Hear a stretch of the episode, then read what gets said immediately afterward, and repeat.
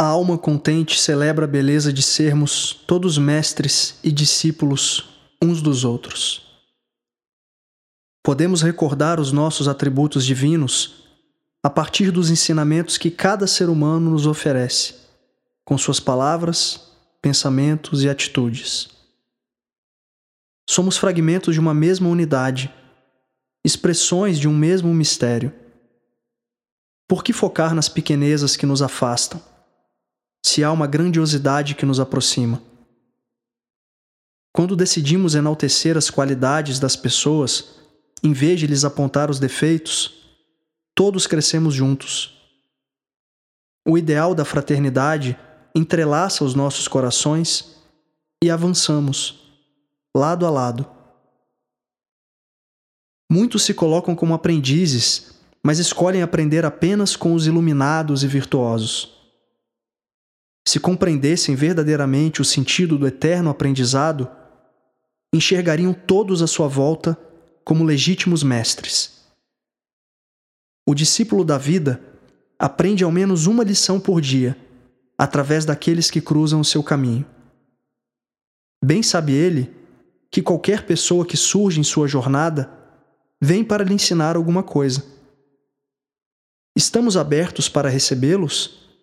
Ou já nos enclausuramos na presunção de acreditar que as lições só vêm por meio daqueles que elegemos professores? Estejamos atentos à nossa postura diante das pessoas que nos despertam incômodo e resistência. Elas certamente têm algo útil a nos acrescentar sobre nós mesmos. Nem que seja simplesmente a difícil e necessária lição do não julgamento. A arrogância nos mergulha no alto engano e fecha as portas para os ventos inesperados da sabedoria. Precisamos ser humildes para manter nosso templo sempre receptivo aos aprendizados que chegam de toda parte. Do contrário, o orgulho e a vaidade obscurecem a visão e retardam o progresso da alma em ascensão. O verdadeiro aprendiz aprende com cada pequeno detalhe da sua vida. Seus tropeços e reencontros são fontes de riso interminável, e ele reverencia cada um deles como uma preciosa surpresa que lhe foi ofertada em boa hora.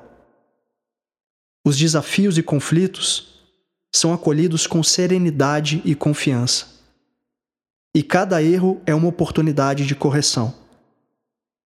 Caminha a leveza de florescer nesta escola terrena e descobrir as suas melhores virtudes, seus maiores tesouros, nos jardins áridos e floridos de todos os mestres.